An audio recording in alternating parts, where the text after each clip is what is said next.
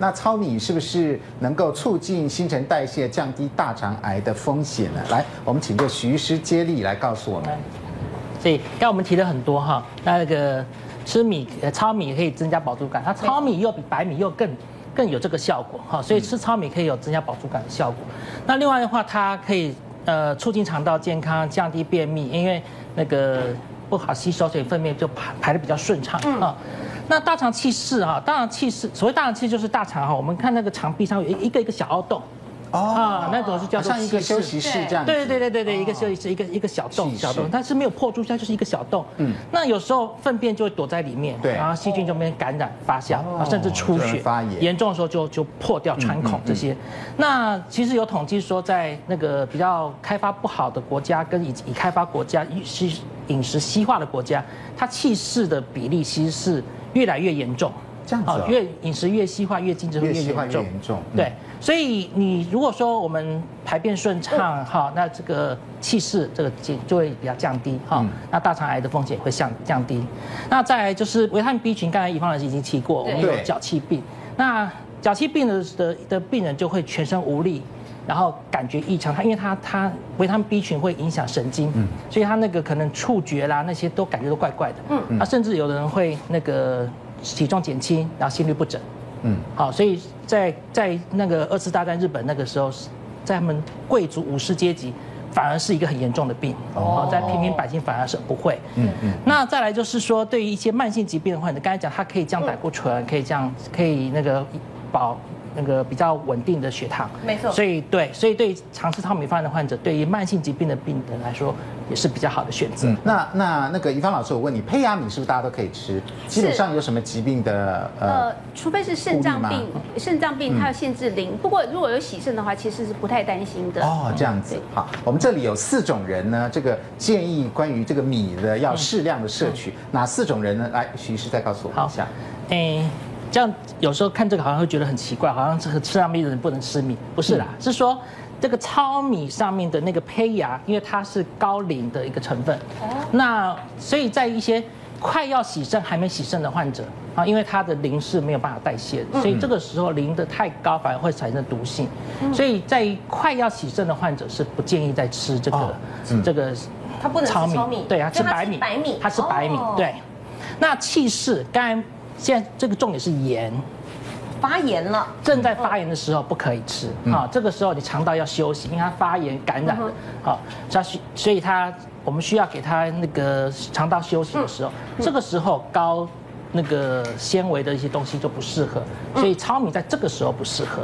啊。嗯、那再来就是消化功能不佳哈、哦，因为那个。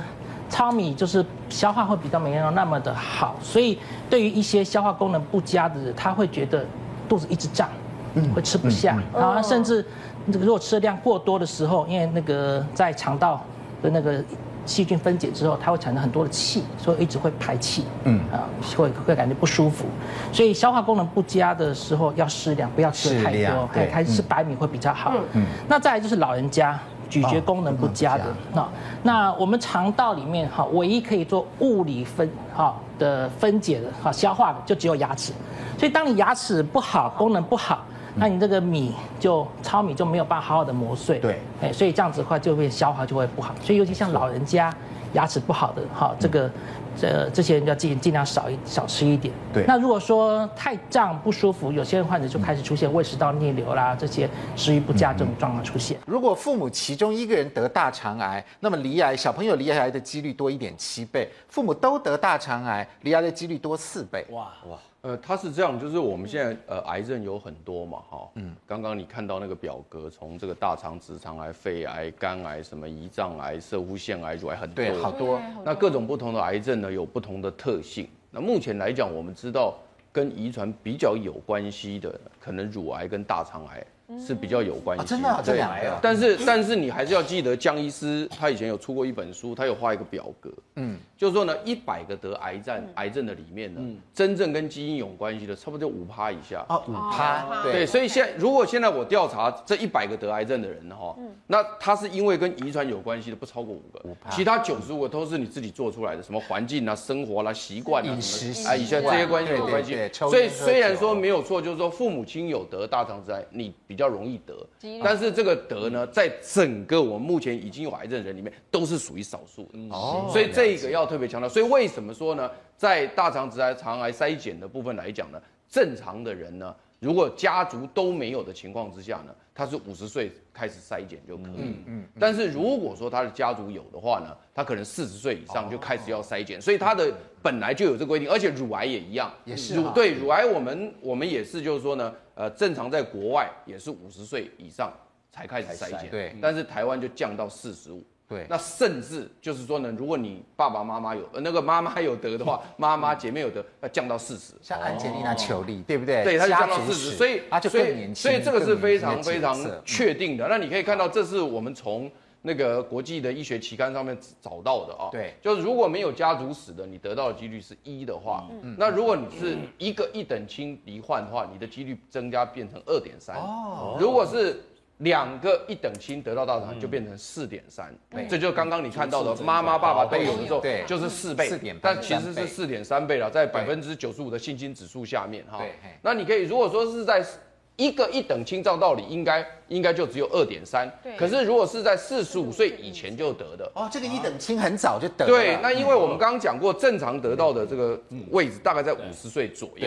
那如果你很早得，就表示它很易发，所以呢，它就会从二点三增成三点九，就会稍微高一点点。对对对对对。那如果是腺瘤，因为腺瘤很容易就变成癌嘛，所以你如果有腺瘤的话呢，就是多二点零，但是绝对不会比二点三来的高。对对。所以它比二点三低，但是呢又比一来的高。嗯，所以一般来讲，如果说做无痛大肠镜看到腺瘤的时候呢，是直接就要拿掉了。我们先讲它为什么没有？对，为什么没有？那洋葱当然有蟹皮素是有帮助，可以减少大肠癌。可是呢，是因为葡萄酒这个酒字，他们有研究说，酒精一天只要超过三十公克之后呢，就会增加大肠癌。所以其实换成葡萄酒的话。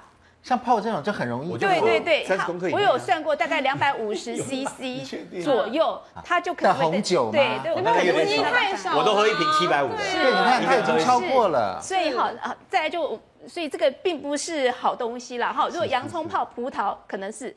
可能好一点，但加个酒就不好。嗯，那至于麻油鸡的话呢，我们上次有讲过 omega 三跟 omega 六的关系嘛？知道。那麻油呢，可能 omega 六比较多，其实会引起我们身体发炎反应，所以其实。他们认为 omega 六可能会引起癌化，所以要特别注意一下下。对，那秋刀鱼是这个烤制的问题。不然的话，一般来说，研究是告诉我，omega 三系列脂肪酸可以减少发炎反应，可以减少大肠癌。那秋刀鱼我们知道怎么办？就蒸的啦。呃，蒸的或用会用美酒去煮的也是可以，就没什么问题。对，好。所以其实 omega，那秋刀鱼另外还有个好处，它里面含维生素 D，其实是可以减少所谓大肠癌的发生。那如果我们烤秋刀鱼那个鱼皮呀，通常会焦焦的，我们撕掉不吃呢，会不会稍好一点？那因为除了烤焦之外呢，一个是高温，他们是高温，其实对肉还是有影响。对，他们在发觉高温烹调方式还是容易引起大肠癌。哈，那至于这三个为什么好呢？我们想。看下一个，来看下一张。对，我们先看哈，预防大肠癌的饮食，我们就可以得到它的答案哈。嗯，我们预防大肠癌，第一个我们要选择所谓低 GI 的食物。嗯，他发觉高 GI 会让我们身体引起发炎反应，其实会癌化，会诱发癌细胞呢能够会增生哈。嗯，所以呢要选这低 GI 的食物哈。所以像一些糕饼啦、酥饼啦哈，还有就马铃薯泥尽量不要选择，薯条也尽量不要选择。是。那再来就是第二，多吃含姜黄素的食物。他们发觉姜黄素呢有个好处，就可以让癌癌细胞可以减，就是。比较不会癌化。另外就是说，万一有些人有胃里面有胃幽门曲状杆菌的话呢，那多吃姜黄素的话，它可以抑制胃幽门曲状杆菌的活性。当然，多吃纤维素，大家都知道，我们多吃纤维素其实是有帮助的，可以当帮助排便。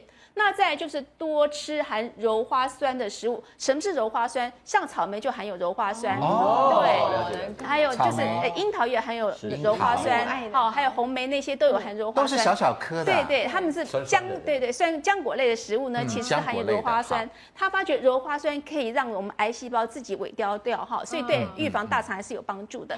但是多吃十字花科的食物，因为里面含有银朵，银朵呢也可以帮助我们肝脏做解毒的功能。那就很多了。对，哈。那另外维生素 D，那维生素 D 有什么好处呢？他们发觉维生素 D 能够让我们胆汁里面的石胆酸，它整个代谢会更完整，减少石胆酸对我们身体伤害。我们其实我们胆汁最好能够排泄出去，如果胆胆汁如如果能够让我们身体变再吸收的话，变成说二次胆汁，其实二次胆汁是非常毒的，有很多的问题，所以维生素 D 也很重要，很重要哈。那维生素 A 跟贝塔胡萝卜素呢，也能够。保持我们大肠的完整性，也可以减少我们大肠癌的发生。嗯，那当然是少吃红肉跟加工食品。那少吃红肉，少吃到什么呢？他发觉一天要少于一百四十公克的肉。嗯，好，到一百一百到一百四，有些研究是一百公克，有些研究是一百四十公克。只要超过这个，对对，超过这个的话就容易得到大肠癌。其实非常少。好量其实非常少，嗯，那当然少喝酒哈，他们是三十公克，嗯，还有动物性蛋白质不要过量哈，即使动物性蛋白质还是注意过量还是不行，嗯，好，那再来就是少吃含黄曲毒素的食物，那预防大肠大概是这样子，花生酱。是，那基本上就多吃蔬果哈，都是有帮助的。那木瓜的话，因为它有几个好处，一个是维生素 C，那有纤维质，那另外呢，它含有叶酸，这三个成分都能够预防癌症。嘿，所以说木瓜其实是个非常首选。如果说老人家呢有便秘问题的话，我觉得木瓜其实对老人家便秘可以减少大肠癌，是个很好的食物。哦，好，所以预防大肠癌饮食要注意这些。是。来，江医师，你研究鱼很多嘛，对不对？那这个烧烤，说实在话，秋刀鱼我们还真的是烤的比较多哎。没错。那怎么样都不能吃。不过因为我看到一篇文献特别提到说鱼跟大肠癌的关系，嗯，那他那个文章里面特别局限，他说他结论是说生的。或用煮的，或煮汤的，嗯，或蒸的鱼可以降低大肠癌，是，所以它特别有把这个烤的排除在外啊，排除。所以为什么我会把这个烤的划掉？拿掉，那那那那那那我对草莓的疑虑疑虑于什么？你知道吗？草莓在台湾最大问题是，你要知道台湾本来农药的用量就是美国的五倍，对哦。那虽然很多农药基础设计的时候都已经证实它不会。增加癌症，嗯，不过问题台湾的农民都使用混用农药的问题，是不是农药鸡尾酒的问题。是，那农药鸡尾酒的致癌性，目前被报告是单一使用农药的几十倍到几百倍之间。嗯嗯。所以台湾的草莓又刚好是草莓，全世界草莓都是使用农药很重度的一个水果。脆弱。所以我觉得，如果要说服我草莓会降低大肠癌，恐怕要做一个研究，我才能放心。不然的话，以台湾目前以使用农药的现状。嗯，我很担心草莓这个食物。所以您现在是不吃草莓的咯？即便它很有营养，我不太吃草莓。坦白讲，你要叫我花钱买，我绝对不干。很难，对不对？对，很难。而且有时候你洗用力一点，它就烂掉。烂掉。对。不是说在它，比如说撒完农药七天后再去摘它会比较好。哦，我跟你报告哦，你讲的是农药降解的部分哈。对啊。农药降解的部分几个问题啦。第一个，有些农药降解不是所有农药都七天可以完成降解，这了解这个。第二个，我们本来在农业研究里面也发现一点。水果的农药含量欧会比叶菜高，嗯，因为叶菜很容易表面嘛，很容易洗掉，对，水果一大颗农药渗进去，你洗不到，嗯，哦，所以这个是一个问题。排行第一名了，注意看了哈，这两项，这这两项我们没法控制，是岁数嘛哈，家族病史有就有了，所以这其他都可以控制，全部都可以，而且都几乎跟吃有关。那我们发现这个大肠癌九宫格，你随便圈一圈就中。四个五个以上。有，那就是印证了一句话，就希波克拉底说的，他在两千年就说，所有的疾病都源于肠道，嗯，这是几千年前的呃伟大的医学家，他在那个时候就发现病从口入，对，真的是这样子，尤其是我们肠胃道的疾病，很多东西都是受这个环境因素影响很大，就像刚刚江医师说的，大部分的疾病就是遗传加环境，那肠胃道的疾病更是这样，因为我们肠胃道每天就是吃外来物。那我们刚刚看到前面这个九宫格啊，像肥胖的话，其实就是说，本身肥胖就属于一种会有胰岛素抗性，然后再加上慢性发炎，这种慢性发炎加上胰岛素阻抗，就容易促进癌症滋生啊。那家族史跟五十岁以上，就是我们一般的概念嘛，就是你活得越久，领得越多。对。就是说，你年龄比较高，你当然接触外来致癌物就容易更多。那你家族有遗传，表示你本身。遗传基因体质就不好。那我这边要特别讲的就是红肉啦。红肉的话，为什么会容易致癌？因为红肉它本身哦，肉质里面它是含有很多那种亚硝基的东西。亚硝基实际上跟亚硝酸盐是类似的物质，它会破坏我们肠胃道细胞黏膜的 DNA，就容易造成你细胞会突变。然后突变呢，当然就是癌细胞的来源。这是一个。另外，我们有一些研究也认为啊，这个红肉里面有一些铁质，它本身也会损伤。肠胃黏膜细胞大概在 WHO 啊，或者是国际癌症研究机构都会明文建议说，红肉实际上是对人类可能有害的。那所以我对这种呃，那就全世界还养那么多牛啊？对对对。所以刚刚刚刚武雄说，呃，台湾的癌症发生人数第一名是大肠，对，就是这样来。我们中国人实际上也是蛮喜欢吃红肉的嘛，你一定会吃到。呃，其实你每天哦，根据研究发现，你大概一天。多吃一百克的红肉，你癌得大肠癌机会就会提高百分之十二。嗯，对。那英国又有一个五十万人的研究就发现哦，假如一组人是一天吃七十六克红肉，另外一组人一天只吃二十一克的红二十一克的红肉，这个吃七十六克红肉的人啊，追踪大概五年到十五年以后，嗯，呃，得大肠癌的人多二十帕。哇！所以就印证说，红肉实际上真的的确是很容易造成大肠癌的一个主要因素。那我们在一起看，其实像加工肉品，那就不用讲了。像你吃那个小香肠，对不对？你吃个什么火腿面、心肠，那小孩超爱吃的。实际上那都很不好，里面很多亚硝酸盐。嗯。那不吃蔬果，就是对照肉类来说，蔬果就是含有很多的植化素、吲哚啦、呃维生素 C 啊，这些东西都是抗癌、抗氧化物质。那你只吃肉，你不吃菜。你就是一直在吃致癌物，但是你又不吃一些抵抗癌症的东西，嗯、你当然容易得癌症。又又又加上不爱运动、不爱喝水，它代谢不掉。对，代谢不掉，哎，代谢又下降，然后呃免疫力会下降，抵抗力下降，癌症就来。那油炸物大家都知道，碳烤的、油炸的，芳香烃很多嘛，很容易致癌的。那抽烟几乎就是呃万恶之首，跟肥胖也差不多。刚刚那个来宾说，你都只吃肉嘛，对，不吃菜。我年轻其实也是这样，我觉得男生年轻的时候很容易累，跟我一样。对。我告诉你，这集就来对了啦。那我这边讲一个例子啊，就是很惨痛的经验。他是一个六十几岁的那个男性，他长得非常高，一百八十几哦，九十公斤，超级高。他走进我诊间的时候，门框要撞，头快要撞到门框啊。可是他进来的人的脸是惨白的，然后他就说他肚子痛了半年，然后所以就来看病。看病以后，其实肚子摸不到东西，因为肚子很大。他做就帮他做超音波，一看整个肝脏全部都是转移的癌症啊，对，就密密麻麻，整个肝几乎是塞满了。那像这种大量肝转移啊，一般来讲最常见就是肠胃道来的，第二就是肺部。那我们就问一下，用肠胃科嘛，就问一下，那你肚子很痛，你排便怎么样？他说我就是有痔疮，我常常出血，然后排便不顺，便秘这样。那一听就知道，你这个不是痔疮。你已经出血很久了，半年以上啊，排便不好上。我说你先做大肠镜，那一坐下去，果然就是大肠。哇！对，那他肝脏又有他大肠。大肠癌总要肝脏就第四期了，所以他一开始来就是已经是他很惨白，就是因为他长期出血，他其实贫血，那就很悲惨啊。因为去医院以后，因为那个便秘的话，实际上表示肠道已经快要被肿瘤塞住了嘛，所以虽然肝脏都转移。还是帮他开刀，因为要先解决他肠阻塞的问题。那他开完刀以后就做化疗，嗯，但是很不幸，就是因为太晚期了，大概做了化疗半年多以后，还是因为后来又产生肺部转移、全身转移，他最后还是就走掉。你说他几岁啊？六十几而已。哦，那他有什么危险因素呢？他从十几岁就抽烟，嗯，然后他就是从不吃蔬菜。他只吃肉，嗯，然后又五十岁以上，他又五十岁以上，然后他又爱吃一些像香肠啦、培根啊什么的，所以你看他有五星连线的，对，所以他就是中了非常多危险因素。培根香肠啊，不是不能吃，不要常吃，对，因为我说解解馋可以，这个营营养师是最不建议吃这种加工食品。嗯，啊，所以就来看病，看病以后其实肚子摸不到东西，因为肚子很大。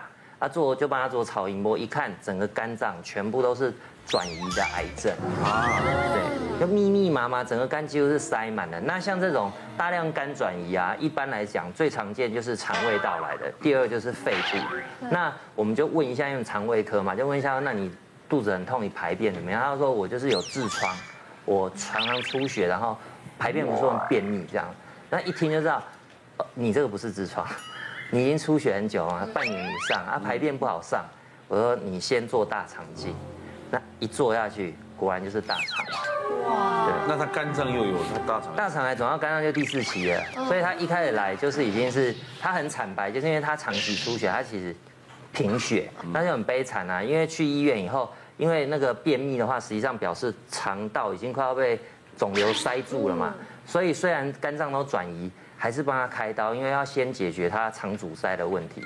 那他开完刀以后就做化疗，嗯，但是很不幸，就是因为太晚期了，大概做了化疗半年多以后，还是因为后来又产生肺部转移、全身转移，他最后还是就走掉。你说他几岁啊？六十几而已。哦，那他有什么危险因素呢？他从十几岁就抽烟，嗯，然后他就是从不吃蔬菜。他只吃肉，嗯，然后又五十岁以上，他又五十岁以上，然后他又爱吃一些像香肠啦、培根啊什么的，所以你看他有五星连线呢，对，所以他就是中了非常多危险因素。培根香肠啊，不是不能吃，不要常吃，对，因为我儿子解解馋可以，对，营营养师是。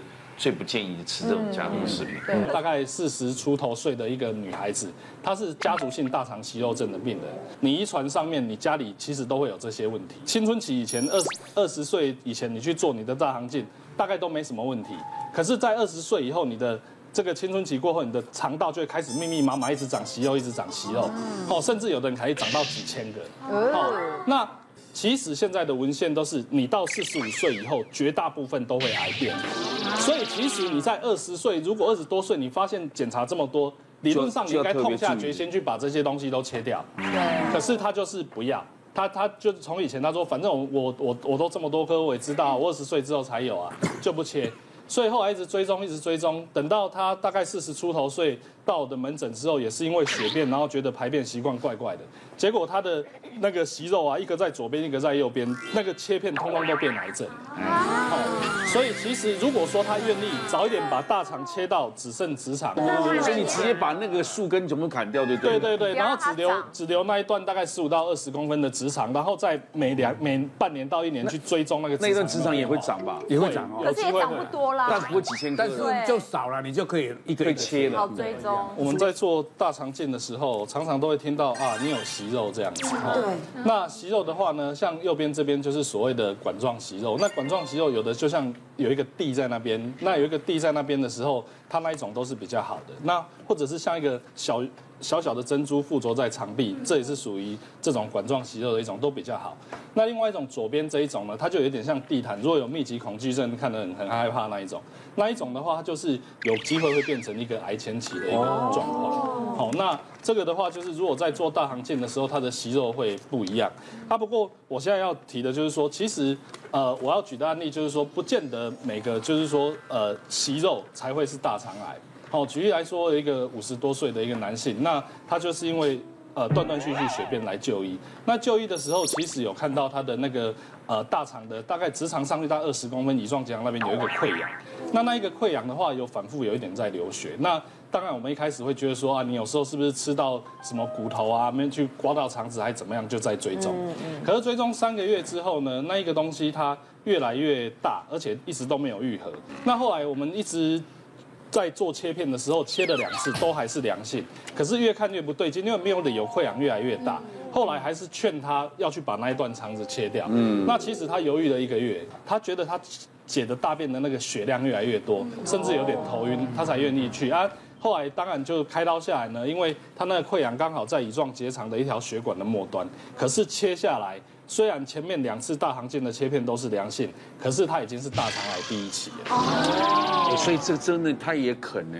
一般人，你如果没有明确指定他是癌症，叫你去切，你都有点舍不得。所以他是流血流到受不了才切的，受不了才愿意。有症状是好事哎。对，所以反而那那流血的状况救了他，他也对。像有的刚才瓜哥讲的说，我们环境因素造成呃癌症很多。不过老实说，在癌症生物学来讲，癌症的发生一般像一个很通常的理论叫 two hit hypothesis，就是说。你一般可能基因有点问题啊，没有真的有很有问题，但是环境的东西一诱发，你就你就它就容易爆炸，就是要有多多因素就对了，大概就是要不是单一因素造成。